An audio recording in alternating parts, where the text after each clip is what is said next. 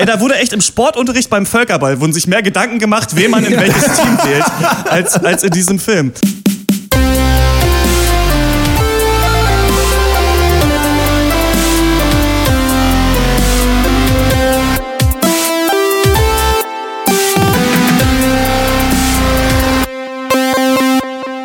Hallo und herzlich willkommen zum 101. Pencast von drpeng.de Pop und Geist, unserem wöchentlichen Film- und TV-Podcast. Hashtag Wir hassen Filme. In dieser Ausgabe sprechen wir über den dritten Ableger der Captain America-Reihe, Civil War, das starbesetzte Cop-Drama Triple Nine und die Kultserie Game of Thrones. Mein Name ist Christian Eichler und wie immer rede ich mit Horst Lukas Diestel. Hallo. Malte Springer. Moin. Und Max Ole von Raison. Hallo. Vor zwei Wochen haben wir uns das letzte Mal gesehen in Bayreuth, jo. live on TV. Da kurz dann vorher die 99 noch aufgenommen und seitdem äh, keinen äh, Podcast mehr gemacht. Und nach unseren visuellen Eskapaden äh, sind wir jetzt hier wieder nur äh, zu hören. Ist es eigentlich auch ganz schön, ne? So ein bisschen wieder zurück ja, zum Alten. Wie, ja war das für euch so, das, das mal auf Video zu versuchen? Achso, für alle, die es nicht wissen, wir haben der 100. ist ein Video, äh, Pencast 100, einfach mal bei YouTube eingeben, da kann man sich's, äh, kann man sich's ansehen oder auf drpeng.de ist da auch der Link eingebettet. Wie war es für euch? Ich bin immer noch stinke sauer, dass mir niemand erzählt hat, dass mir eine Haarsträhne in die Stirn hängt.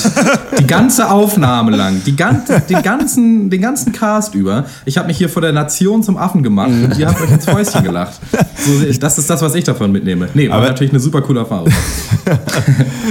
ja, war hammer nice. Ist, äh, äh, so, ein, äh, so könnte ich mir vorstellen, öfters zur Arbeit zu kommen. Man geht in so ein Studio, ein schwarzes, Kameras, und dann Film ab, lustige Witze. das ist halt schon, schon top. Hat halt mega Bock gemacht. Irgendwie, ja, ne? Auf jeden Fall. Ich fand es auch super nice. Einfach. So, ich weiß nicht, Malte, ich muss zu meiner äh, äh, Rehabilitation aber anmerken, ich glaube, wir konnten das alle nicht sehen. Die, ja. Nur die Regie hätte das mal checken sollen. Mhm. Ja, ja, ja. Das geht den, an dich, gebe ich auf die Schuld. Aber bei dir weiß man auch immer nicht, Malte. Bei dir weiß man immer nicht, ob das jetzt Absicht und Style sein soll oder halt Zufall. Das ist immer schwierig. Wir waren da ja, ja. Ähm, Christoph und Ines waren im Regieraum. Also es war gar keiner in dem Raum, in dem wir aufgenommen haben. Ne? Da waren quasi die Kameras Nein. waren fix eingestellt. Und dadurch hatten wir jetzt auch keine, außer als das Mikro mal ausgefallen ist, keine richtigen Regieanweisungen. Da habe ich auch so ein bisschen gemerkt, vielleicht hätte man mal manchmal noch visueller mehr Gesten machen müssen, noch vielleicht mehr Action oder sowas reinbringen. Habe ich dann so ein bisschen gemerkt beim Nachhinein. Das ist halt ja. halt witzig, weil es quasi keinen Testlauf gab. Ne? Also es ist das erste Mal, dass nee. wir jetzt was vor Video gemacht haben. Jetzt hat man es gesehen, jetzt hat man so seine eigenen Ticks gesehen, die man alle so hat was ja. man die ganze Zeit so macht, dass immer, man immer so hin und her guckt und irgendwelche Sachen angrabbelt. Voll. Und, ähm, aber äh, toll, das mal zu sehen. Und für mich, ich, für, mir hat das auch sehr viel Spaß gemacht. Und ich fand vor allem auch so, gerade auch vor der Aufnahme, das war so lustig irgendwie, was wir uns für dumme Sachen ausgedacht haben und für dumme Fake-Shows vorher. Leider gab es davon dann kein äh, Material, aber äh, gemacht haben. Es wäre schon mega witzig. Also ich habe gemerkt, so dass halt visuell auch noch mal, ja, viel mehr auch noch mal so humoristisch geht und das schon echt irgendwie ja. richtig Bock macht. Ja. Ja, auf jeden Fall. Ja, das stimmt schon. Ähm, wolltest du mal was sagen? Oh, ich kann, nee, ich habe nur, ich habe jetzt äh, mich informiert und äh, anscheinend hat die Uni Freiburg auch so ein Studio. Hm. Man braucht okay, aber ja. entsprechend auch einen Medienkulturwissenschaftler, der einem da äh, Zugang verschafft. Mhm. Insofern, ich habe schon mit äh, einem Kumpel äh, dann überlegt, äh, die Fernsehshow Tart oder Wahrheit endlich mal eine Pilotfolge zu drehen. mal gucken. Wenn es dazu kommt, dann seid ihr natürlich alle herzlich eingeladen. Was ist das eingeladen. Konzept von Tat oder Wahrheit? Äh, das Konzept ist, die äh, zwei äh, Bestreiter quasi, die gegeneinander antreten, sind an so Lügendetektoren angeschlossen und müssen dann eine Frage beantworten. Und wenn sie die richtig beantworten, kriegen sie einen Punkt. Und wenn sie falsch beantworten, müssen sie eine Straftart backen. Und dann wird es so zu so einer Kochshow. Jetzt dann müssen sie zeigen, wie sie diese Tart machen. Die werden dann am Ende verglichen. Und dann gibt es immer noch so, äh, damit es auch eine halbe Stunde Entertainment wird, gibt es dann noch ein Segment, wo äh, ein, der Außenreporter zu, weil es ja nicht nur Tarts im Mainstream gibt, äh, der dann äh, also Tart-Chefs besucht und guckt, was die für abgefahrene Tarts machen. Und das heißt dann äh, Tarthaus, das Segment. und also noch das Krimi-Spin auf Tatort, oder was? Ja, ja, Tart, der Tatort ist äh, der, wahrscheinlich der Platz, wo die äh, beiden Endtarts dann äh, verglichen werden oder so. Also es geht eigentlich nur darum, um dieses schlechte Wortspiel in der ganzen Sendung. Ja. Und damit kommen wir zu Captain America Civil War. New York. Washington, D.C. Sokovia. Okay, that's enough. Captain, people are afraid. That's why I'm here. We need to be put in check. Whatever form that takes, I'm game. I'm sorry, Tony. If I see a situation pointed south, I can't ignore it. Die Deutschen finden Amerika scheiße und auch alles, was mit Amerika zusammenhängt. Also, na gut, vielleicht solange nicht Amerika draufsteht. Na gut, wobei, wenn ich jetzt in Lidl zum Beispiel gehe, gibt's ja Ketchup und Mayo gemischt, wenn so amerikanische Wochen sind, von McEnedy, der Amerika-Marke vom Lidl.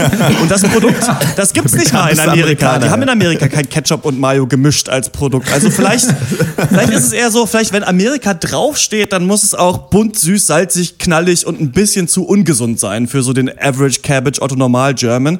Und weil die Captain America Filme halt knüppelharte Thriller mit Message und Verstand sein wollen, steht in Deutschland eben nicht Captain America drauf, sondern The First Avenger. The First Avenger Civil War. Toller deutscher Name für einen Film. Wir befinden uns im Marvel Comic Film Universum. Civil War ist der 13. Film auf, aus dem MCU. Ihr erinnert euch? Iron Man, The Incredible Hulk. Iron Man 2, Thor, Captain America, The Avengers, Iron Man 3, Thor 2, Captain America 2, Guardians of the Galaxy, Avengers 2 und Ant-Man. In diesem Jahr wird uns noch Doctor Strange auch noch ins Haus stehen. Die Avengers haben in letzter Zeit ziemlich viel kaputt gemacht, deswegen sagen die Vereinten Nationen, ihr müsst von uns kontrolliert werden. Tony Stark, aka Iron Man, sagt, alles klar, machen wir so. Steve Rogers, aka Captain America, sagt, nee, machen wir nicht. Dadurch wird die eine Hälfte der Avengers äh, von der anderen Hälfte dann gejagt. Gleichzeitig geht in Wien eine Bombe hoch, tötet einige UN-Abgeordnete, verdächtigt wird Bucky, das ist der Winter Soldier aus Captain America 2, und ein neuer Superheld namens Black Panther sind auf Rache. Gleichzeitig führt auch noch Daniel Brühl irgendwas Fieses im Schilde. Captain America 3 Curriculum Vitae, ein spannender Kampf um die Freiheit des Individuums oder doch nur Scheiße. Ah, na gut. Schön. Wir haben es äh, in Cast 100, Christian, du hast es, glaube ich, gesagt, das Dark Knight Rises Syndrom. Also, dass sich äh, eine Meinung über einen Film stetig verschlechtert, je länger man drüber nachdenkt. So war es hier bei mir bei diesem Film. Ich hatte eigentlich eine super Zeit im Kino, aber mit jeder Sekunde Reflexion ist dieser Film in meinem Kopf schlechter geworden. Äh, aber fangen wir mal mit den guten Sachen an. Ich finde die Russo-Brüder, die haben äh, die Re Regisseure, die haben äh, Winter Soldier gemacht und jetzt auch diesen Film.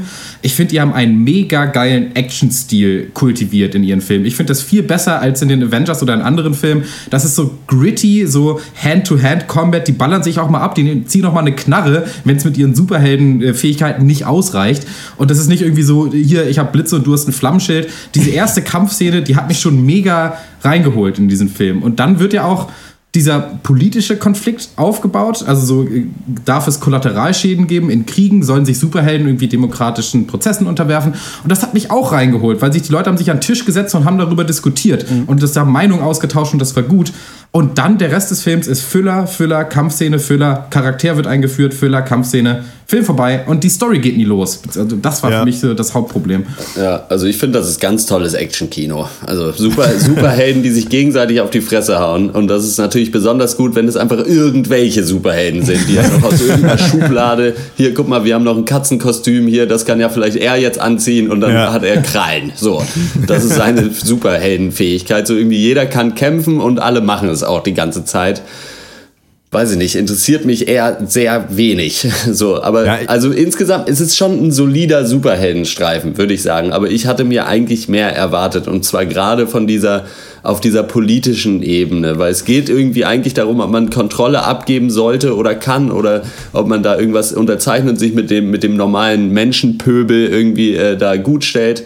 Und dann, ja, aber dann gibt es eine Szene, wo sie alle ihre Meinung sagen und alle sagen, ja, ich gehe, also wei- weiche auch auf keinen Fall von meiner Meinung noch Ja. ab. Und dann äh, sagen die sich, na gut, dann hauen wir uns jetzt eben eine halbe Stunde lang auf die Fresse stattdessen, Ja. anstatt von der Diskussion so.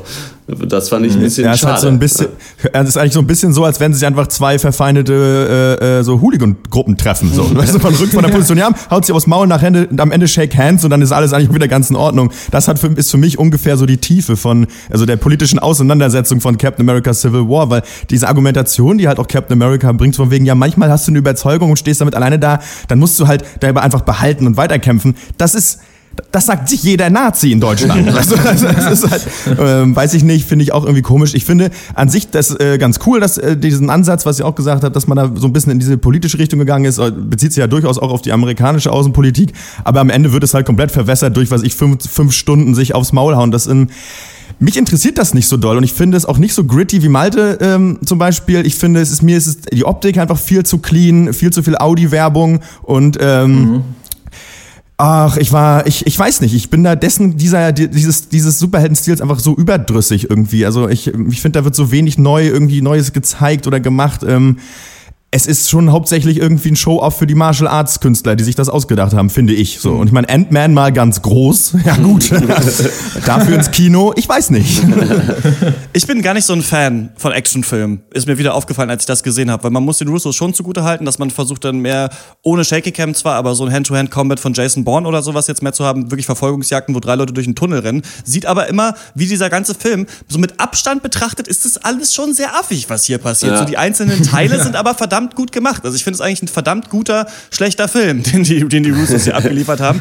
Denn diese Dinge, ja. die hier zu so einem Eintopf zusammengemischt werden sollen, die sind für sich genommen in Ordnung, aber das ganze Gesamtbild ist dann doch sehr verwässert. Also zum Beispiel, was da rein soll, ist ja so alle Charaktere, die wir kennen und die nicht in Thor Ragnarok auftauchen werden. Also Hulk und Thor ja. sind nicht dabei, alle anderen irgendwie schon.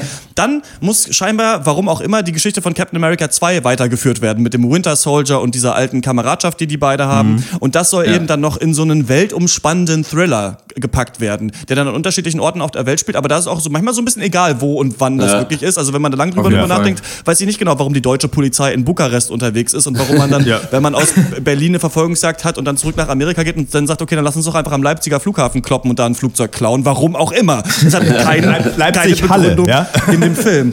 Dann soll, glaube ich, äh, die Aufbrechung so eines Franchises durch einen Konflikt da sein. Also quasi, dass irgendwie das Franchise so weitergedacht wird, dass es jetzt einen Konflikt gibt und sich das dann wieder neu sammelt. Toll, endlich mal ein Film, in dem sich zwei Superhelden aufs Maul hauen. So lange nicht mehr gesehen im Kino.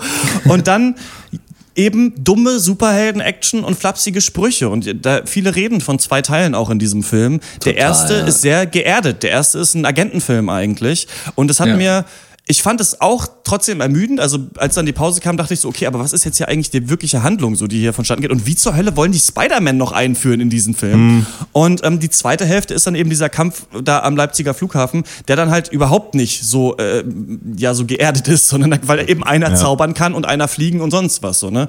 Und ja.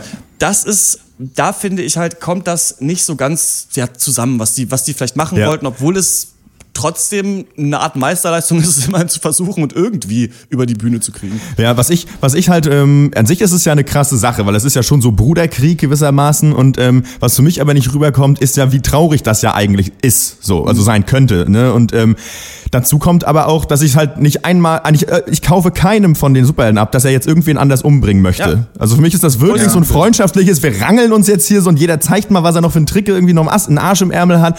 Und, ähm, das, ich, und ähm, das fehlt mir. Also ich habe das nicht so, ich war da nicht drin, weil das ist ja an sich total düster, aber da ist eben für, für mich eben die Optik halt zu clean und ähm, ja, es ist, ist für mich nicht rübergekommen, so diese ja, Dramatik des Ganzen. Das liegt halt daran, weil sich die Leute nicht darüber unterhalten.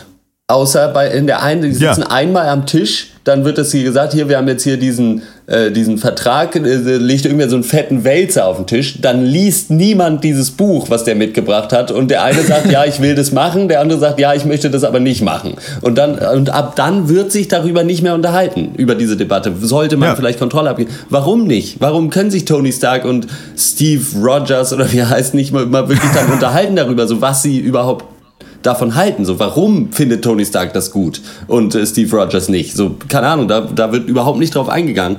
Und dann äh, stellt sich die Frage, warum überhaupt? So, dann kann man auch einfach sagen, irgendwie, keine Ahnung, irgendwie Tony Stark hat das Bier von Steve Rogers genommen und deswegen hauen sie sich aufs Maul. So, das ist, also ja, das Problem ist, dass dieser wirklich große politische, moralische Konflikt runtergebrochen wird auf so ganz viele kleine Verlustgeschichten auf persönlicher Ebene. Also Tod von Iron Mans Eltern, Tod von diesem einen Jungen in Sokovia, Tod der Zivilisten in wo auch immer, Nigeria oder so.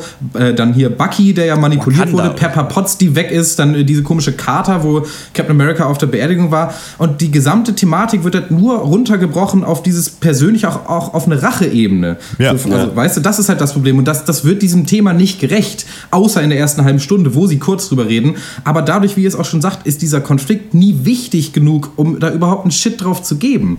Weil man hatte nicht das Gefühl, so, oh, die ganzen Superhelden gehen jetzt aufeinander los, weil sie alle für irgendwas Wichtiges einstehen und weil dieser Ja. Konflikt unausweichlich ist, sondern eher, lass es mal irgendwie hinkriegen, dass die sich jetzt gegenseitig Ja. auf die Omme hauen, weil voll geil und so, Sommerblockbuster. Ohne Scheiß. Und, Und das, ist schade. Halt echt so, ich meine, entweder machst du ein Cop-Drama oder machst Superhelden-Quatsch. Ich meine, wie, Genau. da- wie die Leute da Ja. eingeführt werden, ist halt so, hallo, wer bist du? Ich bin Meisterdieb und Ameise. Alles klar, dann bist du jetzt für die Freiheit. hallo, wer bist du?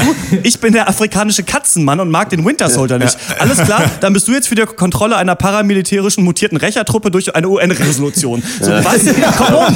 Ey, da wurde echt im Sportunterricht beim Völkerball wurden sich mehr Gedanken gemacht, wen man in welches Team wählt, als, als in diesem Film. Und ich will mal sagen, im Comic, ne, das basiert ja auf dem Comic, auf, auf der Comicreihe Ja. Civil War. Ey, und das ist jetzt kein, im Comic war alles ganz anders. Ist mir scheißegal, was im Comic war. Lest mal ein richtiges Buch, ihr Spinner, ohne Bilder. So, sondern, was ich meine, in diesem Comic, auf dem das basiert, ist es intelligenter gelöst als in diesem Film. Denn, Ja, also ich habe den nicht, ich habe den Comic Ja. nicht gelesen, sondern mir nur die Zusammenfassung gelesen, darüber äh, angelesen. Aber da geht es ja quasi darum, dass es einen Superhero Registration Act geben soll.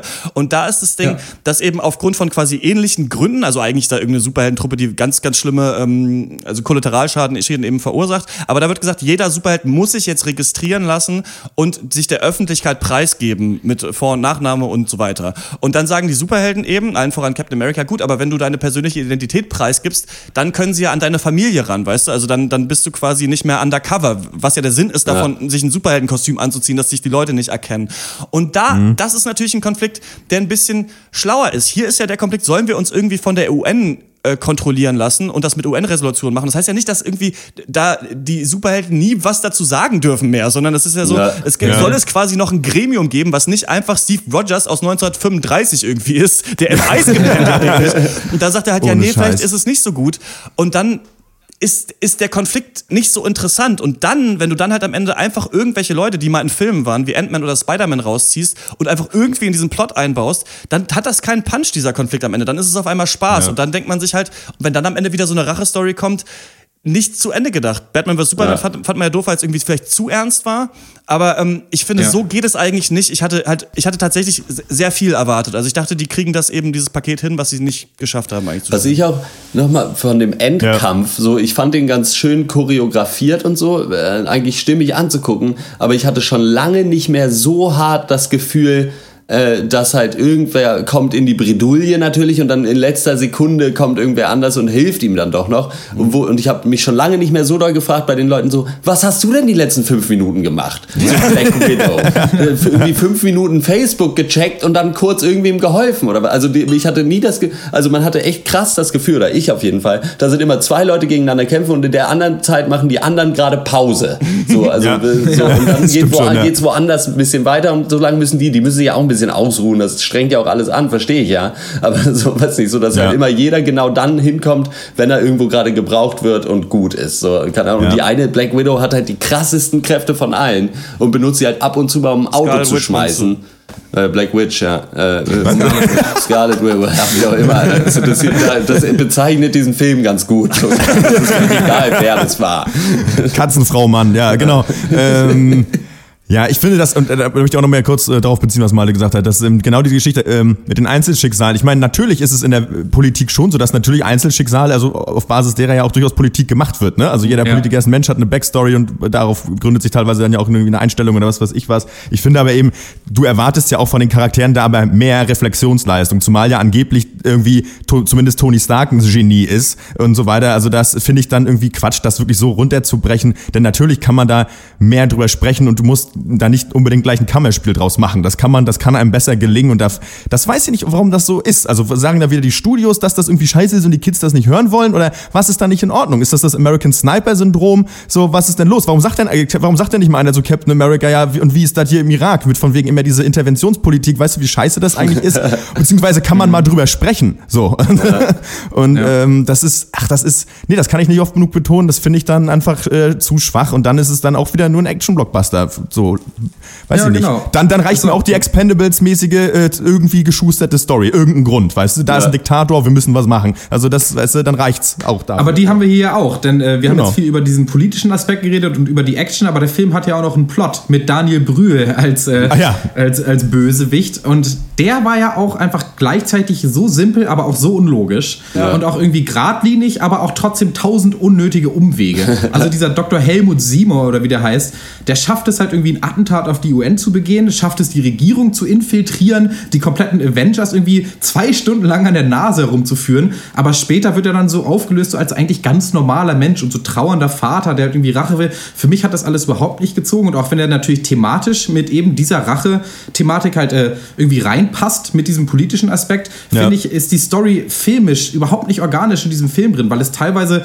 eine halbe Stunde gibt, die nichts mit diesem, mit diesem Typen zu tun Ja, hat. Wenn man halt Genau, einfach die Geschichte halt äh, so, also sich alles hätte sparen können, indem man einfach Iron Man einfach ein Video auf WhatsApp schickt vorher am Anfang Genau, des Films, genau das dann ist ist es, es ja. halt kein sonderlich doller Twist, der da am Ende kommt. Und das ist eben das Problem, dass es immer wieder, dass man sich nicht getraut hat, es wirklich düster zu machen, da wirklich dann wen sterben zu lassen Ja. oder sonst was, dass dann eben Ja. Spider-Man noch rein musste. Und ich fand das auch, also ich, ich finde das Internet hype Sachen immer viel zu doll. Ich fand es cool, wie sie Spider-Man umgesetzt haben, aber weiß ich nicht, Ja. ist auch nicht das Beste, was ich je gesehen habe, also wie die Leute ausrasten, so keine Ahnung. Aber ähm, da waren schon, da waren schon gute, gute Punkte drin und das hat, das hat schon so ganz gut geklappt. Aber halt, wenn du so die Büchse der Pandora öffnest und sagst, es geht jetzt hier um tiefgründige politische Konflikte, dann kannst du halt nicht diesen Kampf am Leipziger Flughafen Nee. abliefern. Dann geht es nicht. Wenn du das nicht machst, einfach einen anderen dummen Grund nimmst, dann geht's vielleicht schon, wenn das einfach Sparring ist bei den Avengers zu Hause. So. Ja. Dann funktioniert es. Ja. Und das ist halt das Problem. Wenn du halt sowas machst, dann musst du den ganzen Weg auch zu Ende gehen. Und das hat der Film leider nicht gemacht. Zum, zumal es halt auch schon lustig ist, ne, dass dann halt die, die guten Avengers, äh, äh, Team, äh, was ist das, äh, Eisen, Eisenbeiß? Ich, weiß nicht, ich weiß nicht, Iron Man, ich weiß nicht, wie heißen die Teams? Keine Ahnung, ist auch egal.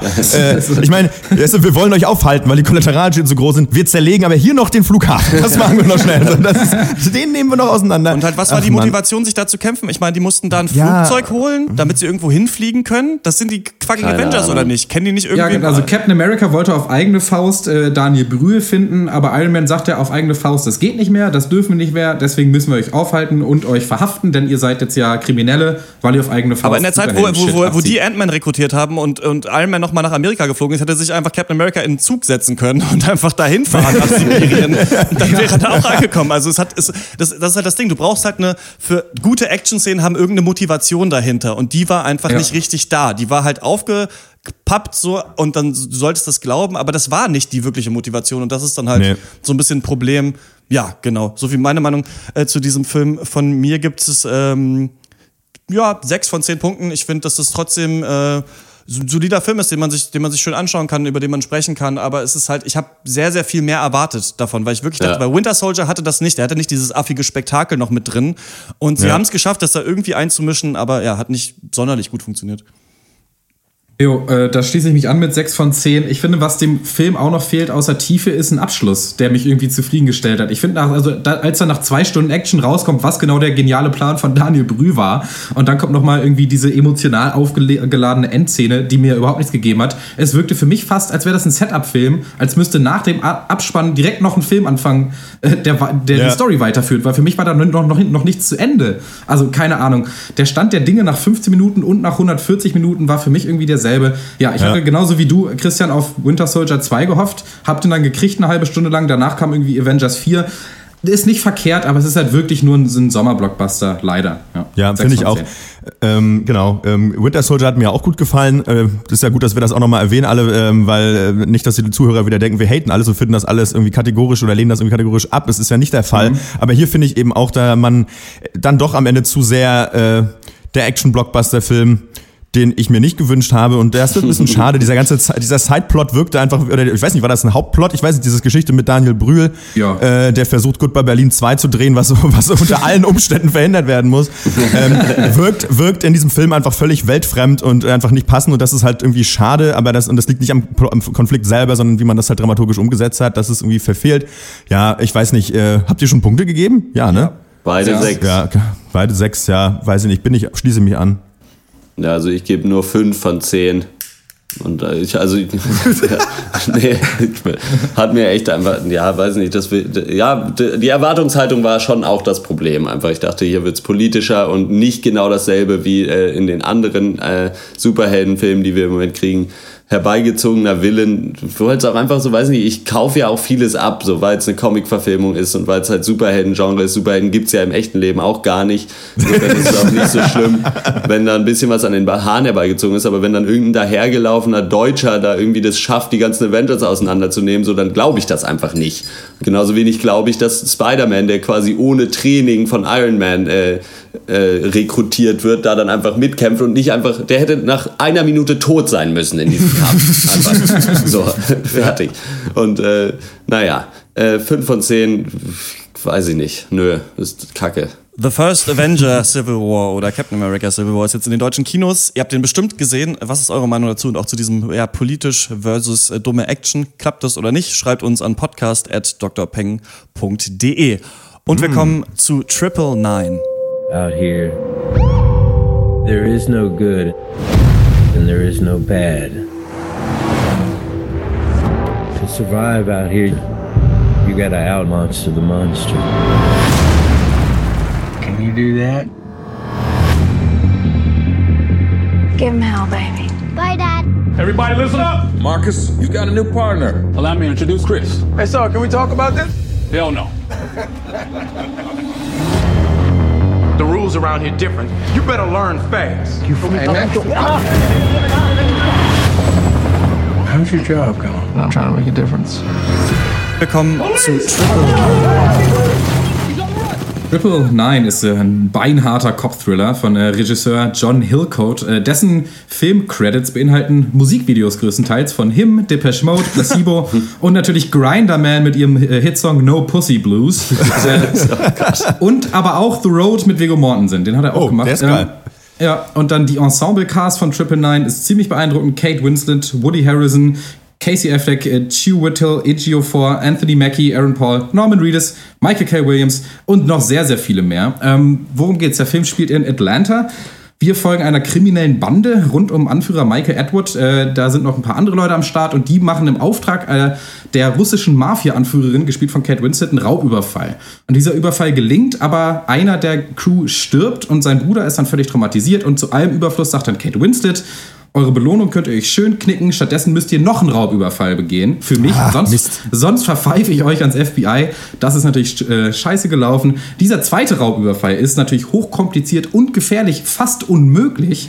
Und äh, die äh, Polizei äh, ist hier natürlich auch schon auf den Fersen, die schläft ja nicht. Und die einzige Lösung, ein Triple-Nine-Call muss her. Sprich, ein Polizist muss umgebracht werden, denn wie in diesem alten Witz mit der Ameisenbeerdigung verhält es sich anscheinend so, dass wenn man einen Kopf umlegt, dann alle anderen sofort zu dem hineilen, was dann für die Gangsterbande den Weg für ihren Raubzug freimacht. Ob das gelingen wird, findet es selber raus in der nächsten Episode von Mann ist dieses Genre ausgetreten. äh, ja, Leute, gibt es von euch Lob für Triple Nine oder ein dreifaches Nein, danke? Ja, Triple Nine, die große Dokumentation über den FC Bayern München. Ähm, mit, äh, Sehr gut. ich glaube, der Film heißt Triple Nine, weil insgesamt 27 verschiedene Charaktere in dem Film sind, wenn es nur fünf getan hätten. Ich finde, das ist ein bisschen so, weil ich die alle richtig geil finde. Und ich finde auch, es wäre geil, wenn die eigentlich die Avengers wären. So einer grittiger und stummelnder, äh, stammelnder als der nächste. Ähm, ich finde, es ist ein bisschen so, wie wenn du eine Hausparty schmeißt und alle deine coolen Freunde kommen, aber du bist halt der Host und hast immer nur super wenig Zeit, dich mit den Einzelnen zu unterhalten. Und deswegen ist es am Ende ein Reinfall. Und genauso war das für mich auch so ein bisschen bei dem Film. Also ich fand, dass äh, die, dass die Anfangsszene war, war, ganz, war ganz cool und die Schauspieler haben, glaube ich, alle das gut gemacht. Aber so, es war Ja. so verworren dann doch und die Szenen waren, wurden immer so lange aufgebaut, dass ich äh, wirklich dann völlig raus war in der Mitte und mich überhaupt nicht mehr dafür interessiert habe, was in diesem Film noch passiert. Ja, du sagst es schon, 27 Charaktere.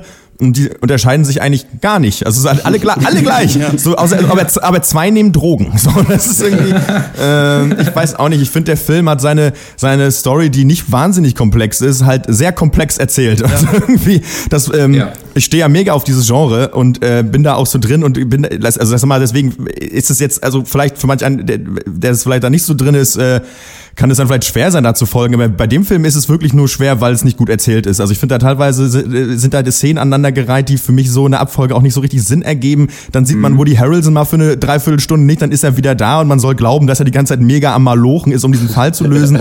ähm, das ist für mich irgendwie schwierig, obwohl ich finde auch, die Schauspieler waren cool und ich finde halt Casey Affleck nach wie vor richtig geil, von dem man aber auch viel zu wenig gesehen hat. Ähm, ja. ich ganz komisch, ganz wässrig, ja, sch schmand irgendwie leider. Ja, ich fand es so witzig, wie hart dieser Film versucht, kein B-Movie zu sein.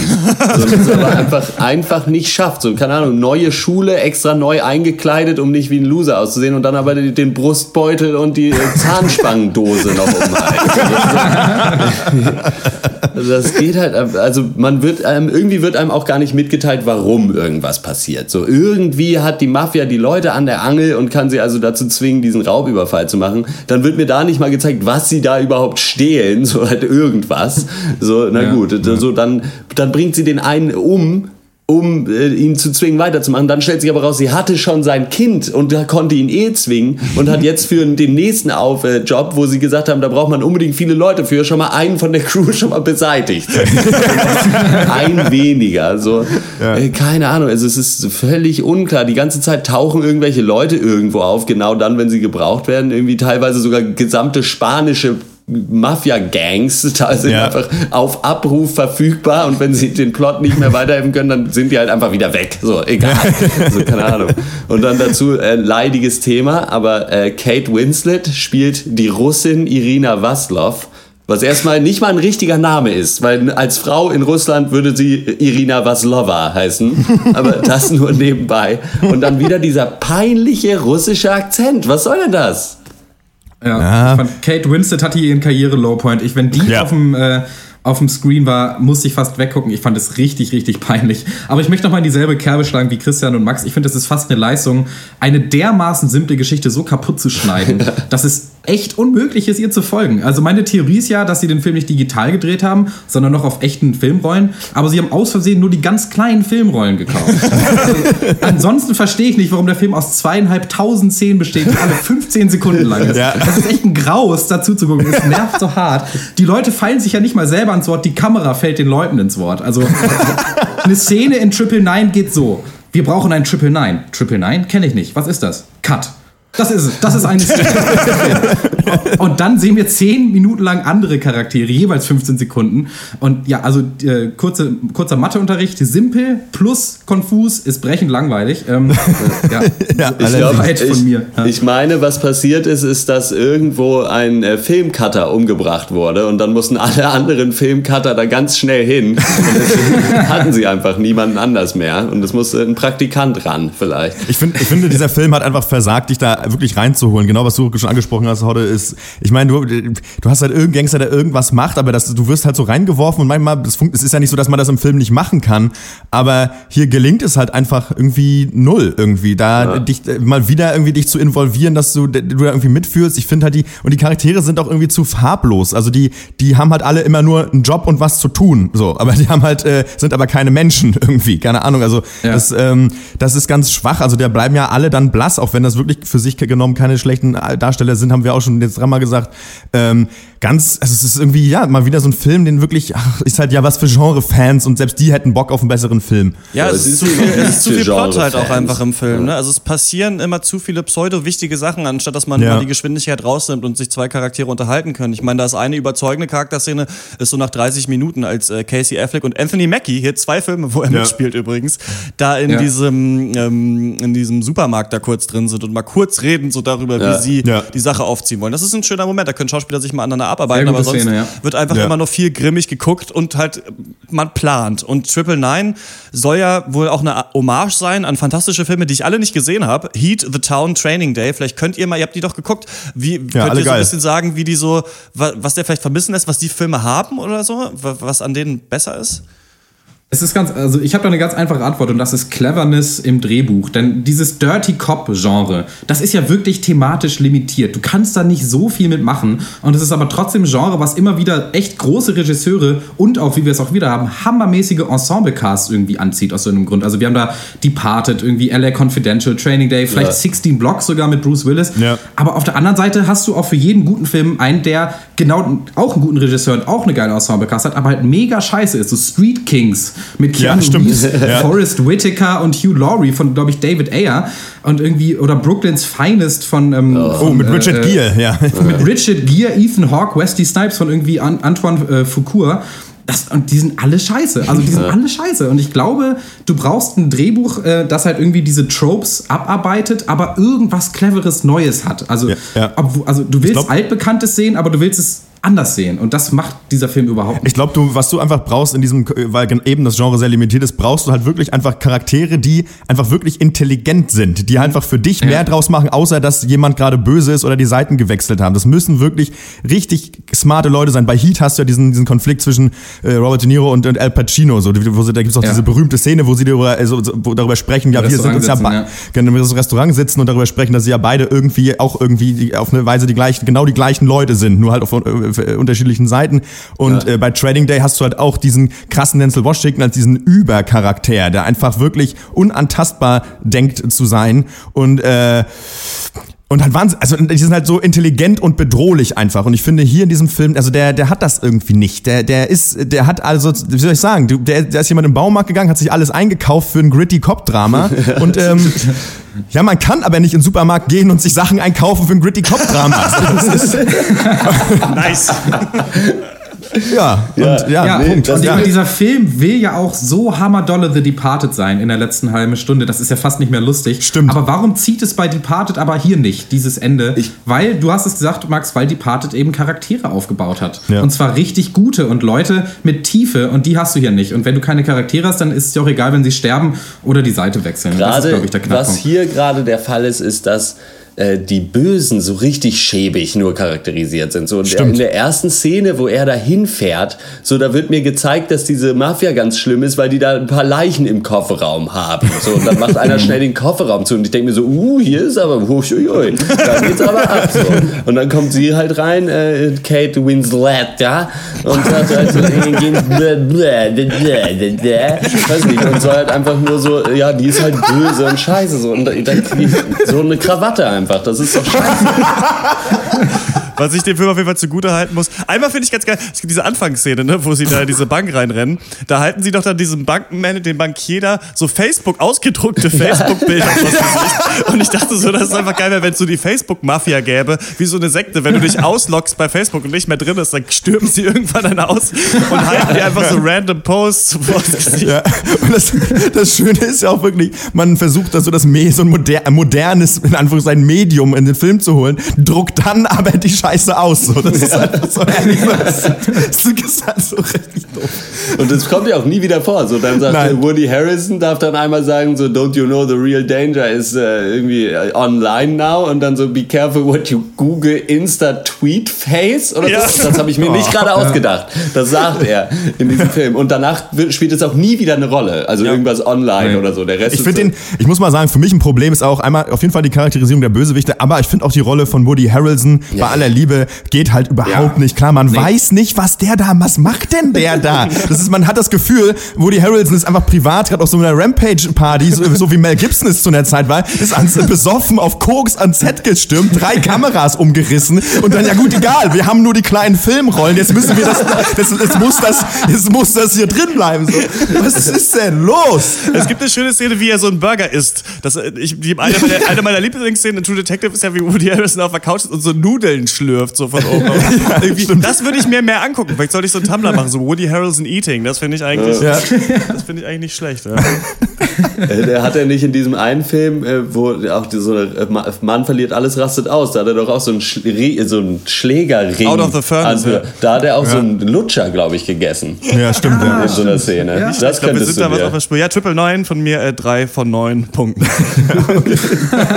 Okay. Ja, der Film nimmt sich so wichtig irgendwie. Er denkt halt, er wäre der heiße Scheiß, aber es ist echt nur ein B-Movie mit halt bekannten Gesichtern. Ähm, vier von zehn von mir. Ja, von mir gibt's auch irgendwie, ja, gute, gute drei von zehn Punkten. Ähm, ist ein bisschen wie damals in der Prüfung der 10. Klasse am Gymnasium. Äh, war, Max war eine gute fünf. Äh, so ungefähr ist es. Ja. Ja, völlig unklar, dieser Film. Von mir gibt's auch äh, drei von zehn. Ich fand tatsächlich diese tatsächlichen Überfall-Heist-Szenen eigentlich ganz cool umgesetzt. Ja. Was mir da allerdings ein bisschen gefehlt hat, ist, dass ich kann da nur so ein bisschen so richtig mitfühlen, wenn ich weiß, was sie da wollen. So, und nicht einfach, ja, wir müssen hier in dieses Haus und dann nehmen wir irgendwo eine Schublade mit. Und aber hier, der, der werte Zuschauer darf leider nicht erfahren, was hier Ja. geklaut wurde. Warum auch immer. So, wahrscheinlich, Cap- wussten sie es, wahrscheinlich wussten sie es wirklich selber nicht. Also auf Wikipedia stand auch? aber mein Problem ist, dass ich halt nicht nur in dem Film, sondern auch nochmal eingepennt bin, als ich mir auf Wikipedia durchgelesen habe, worum es geht. Also wirklich, das ist, so, das müsst ihr machen, das ist so langweilig und so viele Namen, dass man wirklich irgendwann auch nicht mehr weiß, was los ist. Ja, Cap Captain Ikea Schubladen denken Wars. Also das war wirklich eine Charakter der Film. Ja, egal. Triple Nine ist jetzt in den deutschen Schluss. Kinos. Äh, wenn ihr eine Meinung dazu habt, dann äh, schreibt uns an podcast.drpeng.de und wir kommen zu Game of Thrones.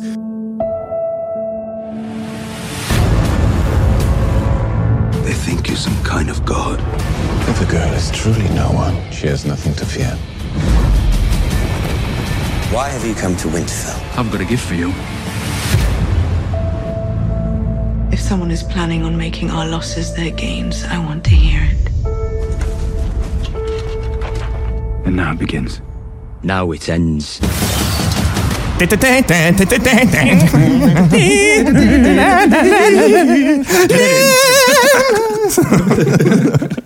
Und das war's mit. Es ist mittlerweile schon so eine kleine Tradition geworden, dass wir immer am Anfang einer Staffel die erste Folge Game of Thrones besprechen und dann am Ende einer Staffel. Diesmal besprechen wir die ersten beiden, weil wir den Videocast äh, letzte Woche rausgehauen haben. Und wir erklären ja jetzt nicht, worum das groß bei Game of Thrones geht. Also wir, hier wird gespoilert. Horst ist auch in meiner schönen Rolle, weil er das noch nie so richtig geguckt hat und dann einfach noch mit am Tisch sitzt, während wir uns über irgendwelche roten Frauen und Eismagier unterhalten.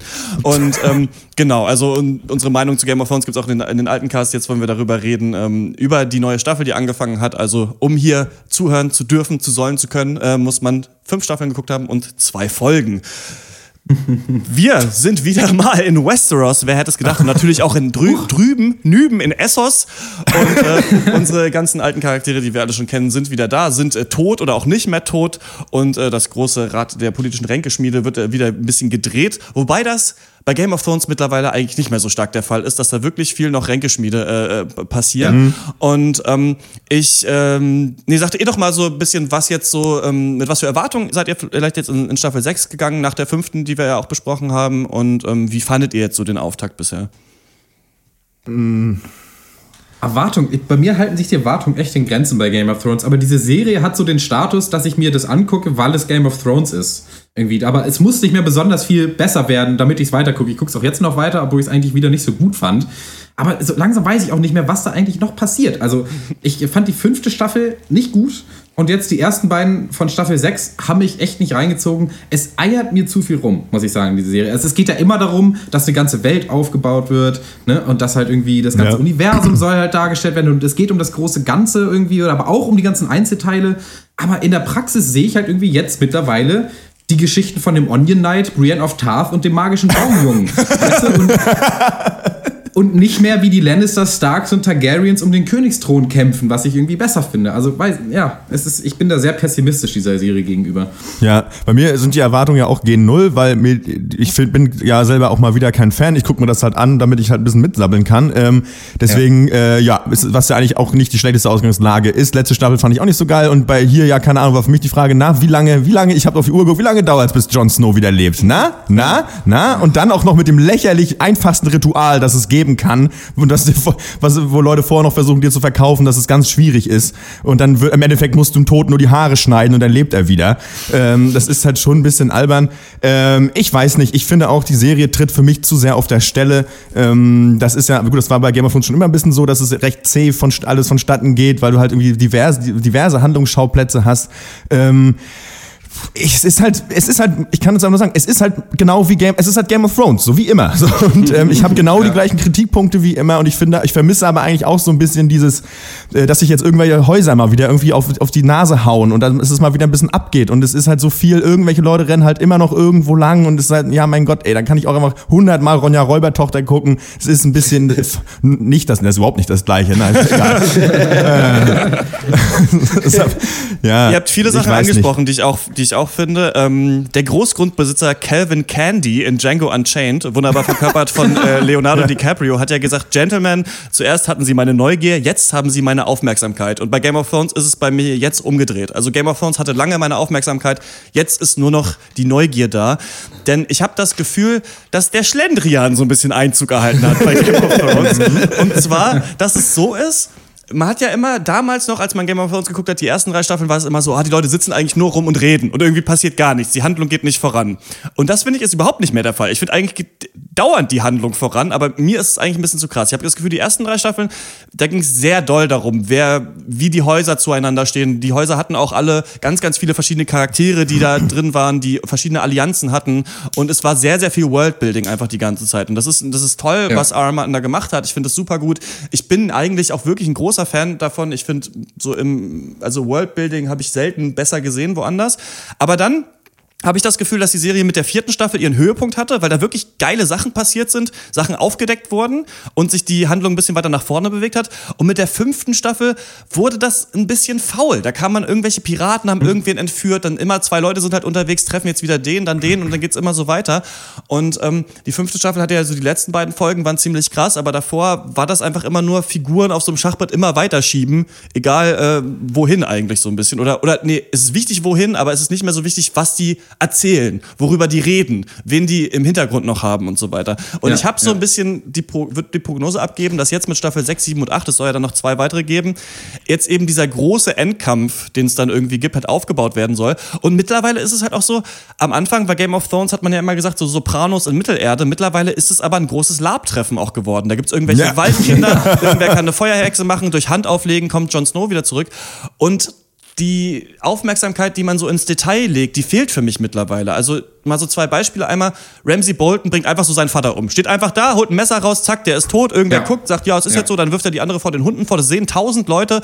Und da wird mir aber nicht erklärt, warum die nichts machen. Scheinbar diese Car Starks sind jetzt in der Allianz, Allianz ja. mit dem, finden das okay. Aber es werden einfach so, irgendwer wird irgendeine Brücke runtergeschmissen und weiß ich nicht was und der ist dann halt einfach tot. So fertig. Das finde ich ein bisschen komisch. Und eine, also woran ich es eigentlich auch sehr festmachen möchte, ist, wie Jon Snow wieder zurückgekommen ist. Weil das ja. finde ich richtig faul. Denn für mich ist die Frage, ähm, welche Motivation hat Sir Davos bei Jon Snow zu bleiben. Er kommt an die Wall, sieht, die haben den abgemetzelt. Welche Motivation hat er, bei diesem Le diesen Leichnam zu verteidigen vor irgendwem, wenn es nicht die Motivation ist, der kommt wieder irgendwann zurück. Aber die Motivation, der kommt wieder zurück, ist, was die Fans sich denken. Aber warum haben denn die Charaktere in der Serie auf einmal diese Möglichkeit im Kopf, dass das geht? Sir Davos hat das noch nie gesehen, dass Melisandre irgendwen zurückgeholt hat. So, er weiß gar nicht, dass das funktioniert. Er, hat, er konnte auch lange nicht lesen, also er kann es auch nicht gelesen haben.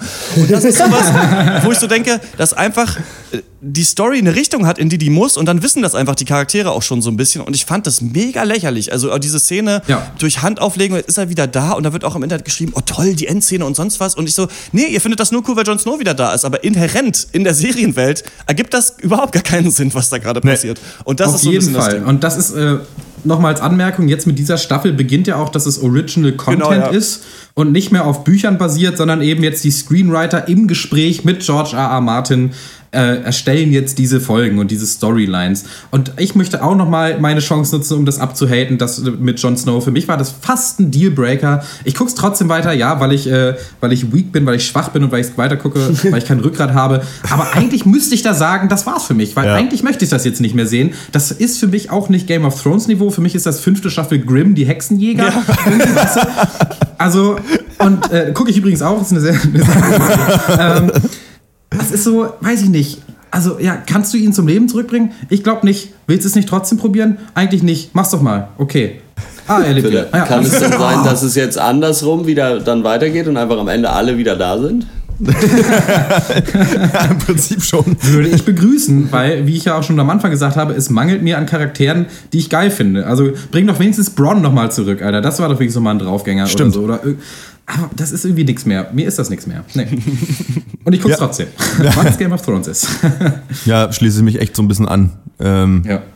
Ja, ist, ich, weil jeder anderen Serie würde man einfach härter ins Gericht gehen. Noch härter, muss ich mal also ehrlich Mhm. sagen. Da ist man einfach super irrational in der Bewertung dieser Sache. Ich, äh, ja. Es hat einen, also für krass. mich ist einfach so, das Ding soll gar nicht negativ klingen. Das ist immer noch gute Unterhaltung. Ich finde es immer noch cool. Das sieht Ja, toll aus. ja. Ich, ich, ich freue mich auch wirklich oft einfach auch Charaktere zu sehen, die ich lange nicht gesehen habe. Gerade bei der ersten Folge irgendwie, ich war da richtig, fand es richtig, richtig cool, die alle wieder zu sehen, wie sie, wie sie sich wieder treffen. Aber ich habe auch wirklich das Gefühl, ohne, also ich habe das erste Buch so ein bisschen gelesen, dann irgendwann gedacht, was machst du hier eigentlich? Warum? Du hast das schon ganz Serien geguckt. Du musst das jetzt nicht noch lesen. ähm, und ich habe ein bisschen das Gefühl, dass diese intelligenten äh, Wortscharmützel, die sich da vorher geliefert wurden, zum Beispiel zwischen Tyrion und, und Varys, da sagt jetzt einfach einer, haha, du hast keine Eier. So und fertig. Und das ist dann halt ein Witz Ja. und das ist dann gut Ja, ja. genug. Und ich habe das. Gefühl, dass da so ein bisschen die Grundlagen fehlen. Aber klar, wir wissen das ja, ist, am Anfang wird gespart, damit am Ende irgendwas ganz Großes und Tolles passieren kann. Mal schauen. Aber ich habe auch bei dir auch diesen Punkt, dass es einfach Storylines gibt, die mich wenig interessieren. Das ist irgendwie Daenerys bei den Dothraki, denke ich mir so langweilig, das ist einfach nur Füller. Arya als blinde Ninja-Kriegerin eigentlich auch, die kommt irgendwann zurück und kann dann was. Ramsey Bolton als Herr von Winterfell, okay, vielleicht wird das interessant mal schauen, aber weiß ich nicht. King's Landing und diese The Faith-Leute wurde total stümperhaft eingeführt in der letzten Staffel, fand ich. Ja. Im Buch ist es Ja. angeblich besser, aber ich kaufe das halt null ab, dass da so 20 Spinner mit Knüppeln irgendwie jetzt da so ein Königreich irgendwie in Atem halten. Und auch Ja. halt Tyrion in Marine, sowieso diese ganze Seite, die so die Araber sein soll und deswegen überhaupt nicht, überhaupt nicht so viel Backstory hat wie einfach der, wie einfach England quasi oder Schottland oder was. Und auch die Sand Snakes in Dorn. Ich bin eigentlich noch interessiert. Jon Snow an der Mauer finde ich interessant. Sansa und Brienne. Theon und die Ironborn, das ist ja mein Haus. What is dead may never die, die finde ich am besten. Und Bran beim sprechenden Baum. Mal gucken, was, was, was daraus wird. Ähm, Ich finde, es ist immer noch gute Unterhaltung. Es ist die einzige Serie, die ich so eventmäßig gucke. Jeden Montag mit Leuten auf dem Beamer und sowas. Und das macht schon Spaß. Und ich freue mich auch, wenn das Intro anfängt und sowas. Aber ich habe es am Anfang gesagt, ich, ich bin jetzt so ein bisschen gutmütig der Serie gegenübergestellt. Ja, lass mal machen, mal gucken, was passiert. Und das ist eigentlich nichts, was diese Serie so verdient, in dem, wie sie das aufgebaut hat, ihr Universum. Das ist eigentlich so. Qualitativ finde ich, verdient sie es im Moment eigentlich überhaupt nicht. Mhm. So, also das ist eben wirklich so eine Eventgeschichte. Aber was du gesagt hast, stimmt auch so ein bisschen. Ich meine, wir müssen jetzt auch nicht mehr in ewigen Länge ziehen, aber ich habe im Moment einfach kein Team, für das ich route. Ich, mir sind also alle Charaktere, die ich mal mochte, sind halt tot und darüber weine ich jetzt nicht. Aber das ist natürlich schwierig, wenn du halt eine Serie weitergucken willst. Also ähm, wenn Matthew McConaughey und Woody Harrelson in der zweiten Folge von True Detective gestorben wären, wäre das echt bitter gewesen. Ähm, weiß ich nicht.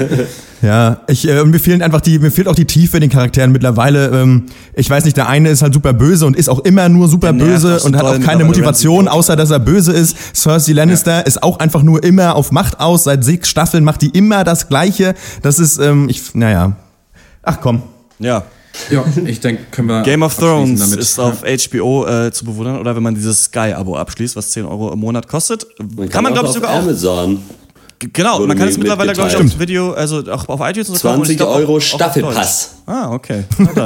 Was ist eure Meinung zu Game of Thrones? Wie findet ihr die Entwicklungen, die gerade äh, passiert sind? Schreibt uns an podcast.drpeng.de. Und wir kommen zur Abschlussrunde. Ich habe äh, endlich ähm, Haruki Murakamis Buch Die Pilgerjahre des farblosen Herrn Tasaki, heißt der, glaube ich, Tuzuki, weiß ich nicht genau, durchgelesen. Ja, auch noch vor mir. Ist ein, ähm, das Ende ist ganz schrecklich, aber finde ich, also wirklich echt ein, da denkt man sich echt so, toll. So, das, dafür habe ich jetzt 300 Seiten. Aber ähm, die Geschichte ist cool, weil er so eine Gruppe Freunde quasi hat in, in, in seiner Jugend. Die sind, sind halt alle, er, er ist, die, die haben alle so Namen wie Farben und deswegen ist er so der Farblose, weil in seinem Namen quasi keine Farbe drin ist. Und die sind halt super gute Schulfreunde und er geht dann nach Tokio, kommt zurück und auf einmal wollen die nicht mehr mit ihm sprechen und brechen jeden Kontakt ab. Und du weißt nicht warum. Und er findet das halt dann irgendwann so langsam raus und so peu à peu trifft er sich dann mit Leuten, um es rauszufinden. Und das ist eine coole Idee, weil man das ja vielleicht auch selber kennt, dass wenn einen jemand mal hintergangen hat oder sowas, dann kann man den Leuten verzeihen, aber manchmal so richtig hat man denen nicht verziehen. Und das ist, so bin ich als Leser, weil er verzeiht da schon ganz schön viel und ich bin aber so, nee, aber ich habe diesen vier Japanern noch nicht verziehen. Und äh, das, das finde ich, das finde ich ganz schön. Dann ähm, habe ich mir jetzt, ich lese nämlich gerade ein sehr interessantes Buch, da werden wir auch nochmal äh, auf Duty, glaube ich, zu dem Thema machen. Aber ich habe mir jetzt eine Regel gesagt, ich, ich sage hier nicht mehr, was ich für Bücher angefangen habe zu lesen. Ich darf nur noch darüber reden, wenn die durch sind. Weil sonst weiß ich auch nicht. Habe ich ja schon im Pankers gesagt. Und da habe ich auch mal äh, The Royal Tenenbaums geguckt von Wes Anderson mit Leuten. Und das ist echt ein super Film. Also das ist so lustig, so kluge Konflikte drin. Und ähm, kann ich jedem nur empfehlen, der vielleicht auch noch nie einen Wes Anderson-Film gesehen hat, vielleicht mit dem mal anzufangen. Das ist echt toll. Ja, ich äh, breche deine Regel und sage, weil ich ja, ich habe es ja angekündigt, ich lese jetzt nur noch intelligente Bücher, die irgendwie einen kulturellen Wert Ja, haben. Und ja. jetzt habe ich The Handmaid's Tale angefangen von Margaret Atwood und finde es sehr geil. Nach den ersten acht Seiten, nee Quatsch, so irgendwie 100, äh, ist sehr cool. Aber müssen wir nicht weiter inhaltlich drüber reden. Wo, mein eigentliches Highlight ist natürlich Daredevil Staffel 2. Ja. Habe ich äh, angefangen zu gucken, bin fast durch, obwohl ich die erste Staffel nicht gesehen habe, weil ich den, den Piloten damals schrecklich fand. Und jetzt die zweite Staffel, was mich da reingezogen hat, ist eben John Bernthal als der Punisher, als so Main-Bösewicht in dieser Serie. Max, du hast es auch gesehen, ne? Genau, ja, exakt. Ja, und ja, und ja, und das fand ich halt, das fand ich interessant und das ist dann auch sehr gut umgesetzt. Äh, mit, immer wenn John Bernthal auf dem Bildschirm ist, ist die Serie mega geil. Ja. Das ist dann erst halt so, erst macht er halt Party auf den Straßen, äh, also Party in Anführungszeichen. Dann wird da aber so ein Court-Drama draus, so was mit Anwälten und äh, Gerichts und alles, alle möglichen. Das ist auch cool. Das Problem ist, dass der, Pan, äh, dass der, dass der Daredevil auch noch in der Serie ist. Ja. Und der ist kacke. Ey, ohne der Mist, hat ey. eine ganz, der Ohne hat eine Mist. ganz eigene Storyline und der macht nur Scheiße. Der kämpft, das ist langweilig. Der äh, trifft sich mit irgendwelchen heißen Frauen, das ist langweilig. Der kämpft gegen Ninjas, das ist langweilig. Trifft sich mit heißen echt eine Ninja-Frauen, das ist auch Serie. Heiße Ninja-Frauen. Ja.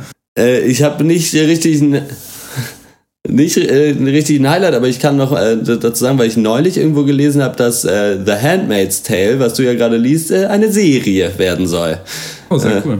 Und das könnte, wenn es vernünftige Leute machen, richtig geil werden tatsächlich. Könnte aber auch äh, klassischerweise eher die Buchvorlage nehmen und in die Tonne treten. Einfach, äh, aber mal schauen. Ich habe äh, leider mir keine weiteren Informationen dazu rausgesucht, aber äh, ja, Danke da, für die diesen Beitrag. dann, wenn es kommt. Das war's für diese Woche. Wir hören uns wieder im äh, 102. Pencast. Da reden wir über, und jetzt kommt's, den Eurovision Song Contest, Beyoncé's Lemonade und Adam Greens Aladdin.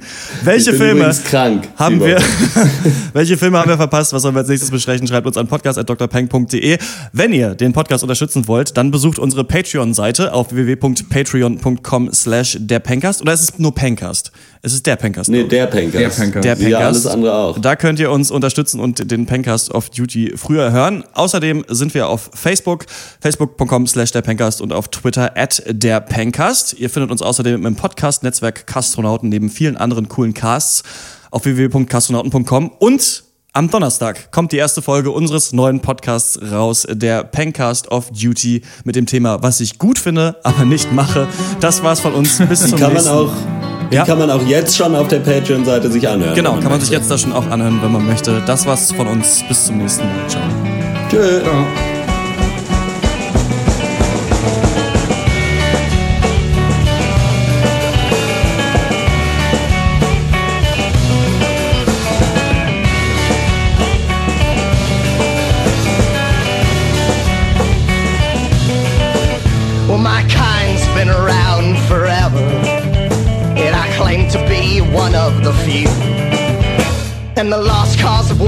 walks away with my nerves, cause I'm gay as a choir boy for you. You got hair that recalls me of rivers, run softly while you dream of you. But your heart is so cold that it shivers, cause all that I know is I'm nothing to you.